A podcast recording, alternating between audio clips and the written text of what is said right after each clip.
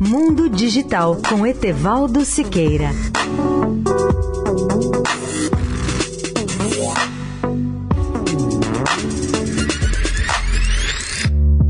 Olá, amigos da Eldorado. Jovens radiodifusores paulistas me pedem para fazer uma retrospectiva da evolução tecnológica do rádio nos últimos 30 anos. Para mim, a transformação mais importante impressionante até é a ampliação do alcance das transmissões e da audiência do rádio, como resultado da convergência de duas tecnologias, de um lado a telefonia móvel e de outro a internet.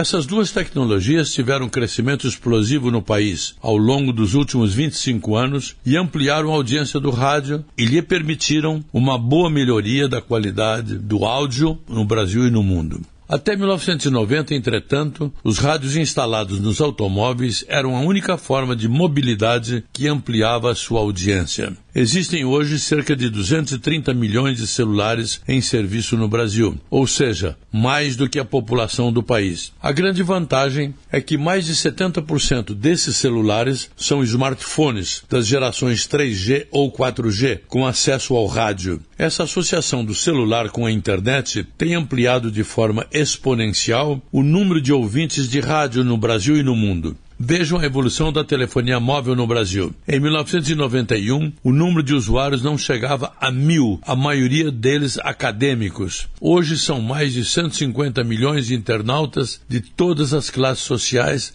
que têm acesso à internet. Etevaldo Siqueira, especial para a Rádio Eldorado.